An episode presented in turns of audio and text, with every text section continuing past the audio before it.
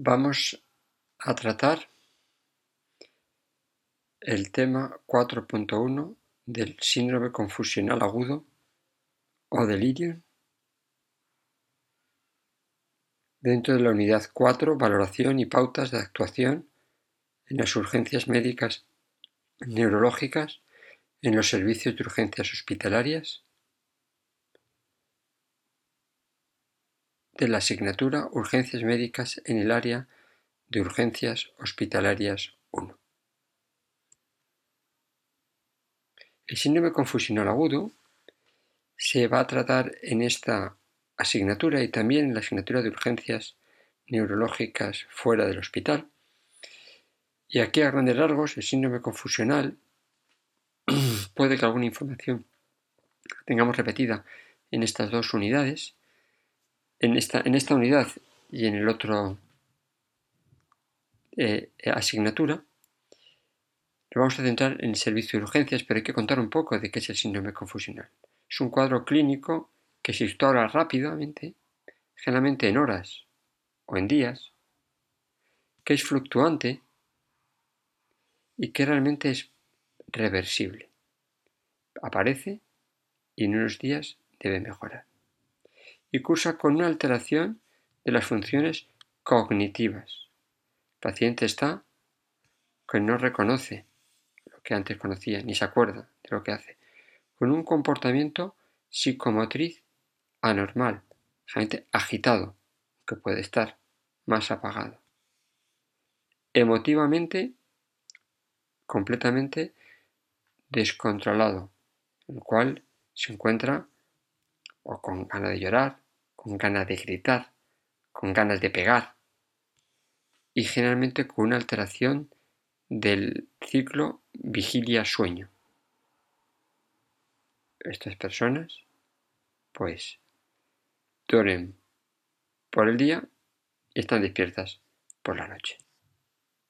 Por lo tanto, diríamos que cursan con agitación, puede cursar con las eh, alucinaciones, ocasiones también y con trastornos psicomotrices muy agitados y en ocasiones con trastornos más apagados, que es con letargia o hipoactividad.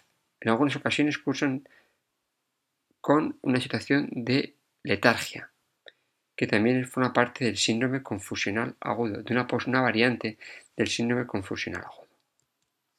Es muy común presenta hasta el 10 al 25% de nuestros ancianos presentan síndrome confusional agudo. Y cuando ingresan, entre el 10 y el 50% de nuestros ancianos lo presentan. O vienen a la puerta de urgencias o lo presentan estando 24 48 horas en la planta de hospitalización. Y es un grave problema, porque el síndrome confusional agudo agrava su enfermedad de base y hace que la actuación ante esos pacientes tengamos que tenerla con mucha más precaución porque va a agravar su situación y tenemos que tratarla de una manera integral con su enfermedad de base para evitar más complicaciones en el curso de la enfermedad. ¿Qué es, por lo tanto, desde el punto de vista etiológico? Se produce por un desorden del metabolismo cerebral y de la neurotransmisión, especialmente acetilcolina, que nos hacen que alteremos el nivel de conciencia, agitados o letárgicos y el nivel de la atención. Etiología. Puedo poner aquí un listado de múltiples elementos situaciones etiológicas. Cualquier enfermedad puede ser, puede estar en la base de un síndrome confusional agudo, una infección, una alteración iónica, el sodio, el potasio, el calcio, una alteración endocrina, el hipotiroidismo, la insuficiencia supranal, una patología cardíaca, la insuficiencia cardíaca, una patología pulmonar, una enfermedad pulmonar obstructiva crónica, neurológica, ACV, neoplasia, un tumor, la toma de fármacos. Algunos fármacos favorecen el síndrome confusional agudo. Algunas veces agravan el síndrome confusional agudo, inclusive a dosis normales. Por supuesto, la abstinencia. La abstinencia de opioides, la abstinencia de benzodiazepinas, la abstinencia de diferentes fármacos desencadenan un síndrome confusional y el consumo de tóxicos, el consumo de cocaína o de otros fármacos también entran el paciente en un síndrome confusional agudo. ¿Qué factores predisponen? El deterioro cognitivo previo. Las personas que ya previamente están, tienen demencia o que ya tienen un deterioro cognitivo favorecen o enfermedad por cuerpo de Levy, una demencia Alzheimer la edad avanzada, cuanto más mayor es más frecuente el síndrome confusional. Encontramos pacientes de 90 años que han estado relativamente bien y han hecho una infección de orina y ya presentan síndrome confusional agudo hasta ese momento, no previamente. Aquellos que ya han tenido síndrome confusional agudo en el ingreso previo, cuando ingresan esta vez, pues con más frecuencia van a tener síndrome coronario, síndrome confusional agudo. El daño cerebral previo, aquellas personas que tienen un accidente cerebrovascular, pues con más frecuencia van a presentar un síndrome eh, coronario agudo la enfermedad médico-quirúrgica grave, una intervención, por ejemplo, de colon o una fractura de cadera o un problema médico cualquiera. Las pacientes que ya de por, sí están dependencia de determinados fármacos, alcohol, opiáceos, a sedantes, a pueden tener con más frecuencia un síndrome confusional agudo. Y también factores psicosociales, la falta de apoyo social, que no tenga familiares que le acompañen, las personas deprimidas, las personas que tienen una disadaptación social con más frecuencia presentan el síndrome confusional agudo. El ambiente no familiar, cuando ingresan, una parte importante, síndrome confusional agudo, la hospitalización, la institucionalización en una residencia, también el síndrome coronario agudo. Cuando a una persona le quitamos el sueño, la deprivación del sueño, síndrome coronario agudo. Los cambios de habitaciones, como pasa en la hospitalización o en el falla de depresión o trastornos psicomotores, también síndrome de confusión agudo. También cuando em, realizamos pruebas, un paciente que se encuentra relativamente bien y le vamos a hacer una resonancia magnética, inclusive esas pruebas, inclusive que no sobre todo, aunque no sean invasivas también, o personas que tienen mucho dolor, eh, ancianos que se encuentran realmente estable, que tienen una alergia posopética y que pierden, lo que llamamos pierden el norte, entran en síndrome de confusión agudo nuestros ancianos. Ahora, ¿cómo llegamos al diagnóstico? El diagnóstico, eh, el acompañante, el acompañante nos va a dar la clave. Tenemos que... Mm, mm, mm, la, aproximación diagnóstica, es decir, la aproximación, tenemos que llegar al acompañante, es muy importante. Los factores predisponentes que tenemos que decirle, bueno, pues, qué es lo que, qué factor, si, si, tiene, si tiene una, una, ver si tiene una infección de orina, o si tiene un deterioro cognitivo, si tiene demencia, si le ha pasado más veces, si está deprimido, si tiene el apoyo familiar, si tiene dolor, etc. Los fármacos, pero los fármacos es fundamental, fundamental, los fármacos. ¿Qué fármaco está tomando? ¿Qué fármaco le hemos dado? ¿Qué fármaco le hemos quitado? Opioides, por ejemplo, benzodiazepinas otros tipos de tóxicos y el tiempo de evolución. Si son llevan dos días con síndrome confusional, cinco días, ¿cuántos días llevan con la paciente que ha perdido, digamos, la, ha perdido la cabeza y encuentra, además de perder la cabeza de cognitivo, se encuentra agitada, cambio del día y sueño y se encuentra realmente con una situación de un empobrecimiento de su situación basal. Y no se acuerdan realmente de lo que le está pasando. Tenemos que llevar una exploración global, una exploración general, una exploración completa, de cabeza, cuello, pulmón, eh, corazón, abdomen, extremidades. Vamos a ver también si tiene temblor. Tiene temblor, eh, deprivación alcohólica, barbitúricos o benzodiazepinas, o si tiene mioclonías, que puede ser o asterixis, encefalopatía metabólica, encefalopatía hepática, encefalopatía hipercápnica. También llevar a cabo una exploración neurológica, o si tiene algún tipo de déficit motor que no tenía antes de presentar el síndrome confusional agudo. Y luego vamos a la exploración neurológica. Una exploración neurológica, primeramente, ah, hemos dicho antes la exploración neurológica eh, general, pero en este caso nos interesa la exploración más en el cortejo de eh, su nivel cognitivo. Que preguntar a la conciencia si está consciente, si está atención, la orientación, la memoria, el pensamiento y la percepción. Son aspectos neurológicos que debemos explorar en el síndrome confusional que nos llega al servicio de urgencias. Y luego vamos a las pruebas complementarias en urgencias. Primeramente, una prueba de glucosa capilar. Normal, vale, pedimos el hemograma, una urea creatinina con iones, el calcio, un perfil hepático y una gasometría arterial.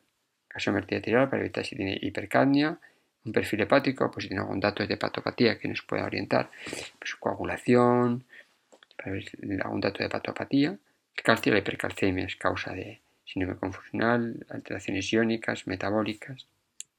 A continuación, un sistemático de orina, pues acaso tuviera una infección de orina, que es una de las causas desencadenantes de un síndrome confusional agudo en nuestros ancianos. Por supuesto, la placa de tórax y el electrocardiograma, como hacemos convencionalmente en muchos de nuestros pacientes. Si tiene una neumonía o tiene algún tipo de arritmia en el corazón. Y luego, si no llegamos a ninguna de estas, de estas hacemos otras determinaciones. Oye, niveles de fármacos tóxicos, tóxicos en orina. Podemos pedir CK, eh, por si acaso el paciente pues, está teniendo una radiomiolisis o amonio, en el caso de una hepatopatía, de una patología hepática. Si con estos análisis generales, radiografía tórax y electro es normal, en el servicio de urgencia vamos a pedir un TAC craneal. Encontramos algo bien, no encontramos nada, nos podemos plantear una punción lumbar, a ver si estuviera una hemorragia subaracnoidea no fuera visible en el TAC en ese momento. Ya en urgencias más elementos no vamos a hacer, pero podemos pensar en solicitar cuando ingrese el paciente unas hormonas tiroideas o unas porfirias o vitaminas y ácido fólico. Y también una herramienta que nos puede ayudar es un electroencefalograma. Se hace generalmente en, ya ingresado el paciente para ver si tiene un estatus epiléptico no convulsivo. Y además, por ejemplo, el electroencefalograma también podemos ver unas ondas características teta eh, eh, en pacientes con hepatopatía. Y siempre tenemos el diagnóstico diferencial entre si el paciente tiene un síndrome confusional agudo o una demencia o una psicosis. Esos son los tres elementos. Esta actitud más la vamos a tomar a nivel ambulatorio, no tanto ya en el servicio de urgencias. Pero bueno, esto es una tabla que les he sacado del Manual de Protocolos y Actuación en Urgencias, la cuarta edición del 2014 del Complejo Hospitalario de Toledo, en el cual podéis ver aquí eh, cómo eh, pues las diferencias entre el síndrome confusional agudo, la demencia y la psicosis. En el síndrome confusional agudo, pues el comienzo es agudo, la evolución aparece y desaparece, fluctuante, es transitorio, se va a recuperar el paciente, tiene disminución de nivel de conciencia, alterado el ritmo vigilia-sueño, son pacientes que están más por la noche, eh, están agitados y por el día están durmiendo, la atención está alterada, la orientación está alterada, un lenguaje incoherente, tiene también algunas veces ilusiones transitorias, poco sistematizadas, alucinaciones pueden ser visuales, y movimientos involuntarios frecuentes, están moviéndose continuamente y generalmente se debe a, a un trastorno de una enfermedad orgánica. En el caso de la demencia, el comienzo es insidioso, la evolución generalmente es estable, la duración es persistente, tanto a nivel de conciencia, la vigilia, sueño, alteración, orientación. La atención es normal, la orientación está alterada, el lenguaje es afasia. Y luego, pues bueno, en el caso de la psicosis, que puedes tener también en servicio de urgencias. El comienzo es agudo, igual que síndrome confusional, la evolución es estable, la duración es variable, el nivel de conciencia es normal. Eh, aquí tenemos el nivel de conciencia, es normal síndrome confusional agudo. Y el nivel de atención puede alterarse y la orientación es variable y el lenguaje es normal, lento y rápido. Un poco nos tenemos si el paciente tiene una psicosis o un síndrome confusional agudo. ¿Qué vamos a tratar en el servicio de urgencias? La vía aérea. Le vamos a poner oxígeno, le vamos a poner Ventimax eh, eh, al paciente, al 24%, al 28%. Vemos, le cogemos una vía, tomamos la temperatura, la tensión arterial, vemos que esté estable hemodinámicamente. Le podemos monitorizar un, electrocardiograma y podemos medirle también el nivel de oxígeno en sangre monitorizado con el pulso oxímetro le aportamos una sonda vesical y una sonda esogástrica en el caso que alteración de nivel de conciencia o no. Esto mm, tenemos que pensar en cada uno de los pacientes y siempre mantener acompañado de un familiar. Entonces, un tratamiento a una pauta importante, en un ambiente relajado y acompañado por un familiar. ¿Qué hacemos? Hemos dicho coger la vía, le hidratamos, vamos a hidratarle con, con glucosol 5, un glucosol 10%, vamos a darle aporte calórico, pero también con un complejo vitamínico. Vamos a dar vitamina B12, vitamina B1, vitamina B6 y algunas veces vitamina C por vía oral, pero la vitamina B1 la vitamina B6, la tiamina y, la vitamina B6, la piroxina, vamos a administrársela intramuscular a estos pacientes y la vitamina B12 también. Generalmente la vitamina B12 no empleamos, pero es una estrategia de poder emplear en el caso que el paciente puede tener que tenga un vernique o que tuviera un Korsakoff. Si vamos a darle un nivel de glucosado puede que empeore, pero si le ponemos las vitaminas mm, eh, eh, prevenimos ese empeoramiento que puede tener al darle un aporte hidrocarbonado en los fluidos. Y luego tratamiento sintomático. El paciente lo tenemos agitado, el paciente lo tenemos desorientado, el paciente no sabe si es de día o de noche. ¿Qué fármaco vamos a darle? Pues disponemos de neurolépticos, de neurolépticos atípicos, de benzodiazepinas y de antidepresivos con acción sedante. Y el otro, que es el clometiazol. Realmente, pues el aloperidol es el clásico. El aloperidol es el clásico, tenemos por vía oral, podemos administrarse por vía intramuscular, tenemos en forma de gotas, realmente mm, no es tan rápido, tarda tiempo en hacer efecto, es un fármaco estable, produce un piramidismo, es muy seguro y llevamos muchísimos años empleándolo. El diapride se parece un poco al clometiazol, lo podemos darle por vía oral, 100 miligramos cada 8 horas, o podemos dar el diapride, solo podemos dar en perfusión continua, 6 ampollas en 24 horas, ingresamos al paciente es un elemento que podemos utilizar por vía parenteral con muy buena acción. Los neurolíticos atípicos son muy buenos, pero por vía parenteral no disponemos. La risperidona que hemos empleado, que hay por vía oral, en comprimidos, en comprimidos flash, en gotas. La olanzapina es, buen, es un buen fármaco, más vamos a dar en gente joven, gente mayor por encima de 75 años no, y la olanzapina pues aumenta el apetito, es una buena opción, dejamos en gente más joven o en gente con cáncer. La ketepina es un fármaco, generalmente 25 miligramos cada 12 horas, 25 miligramos por la noche.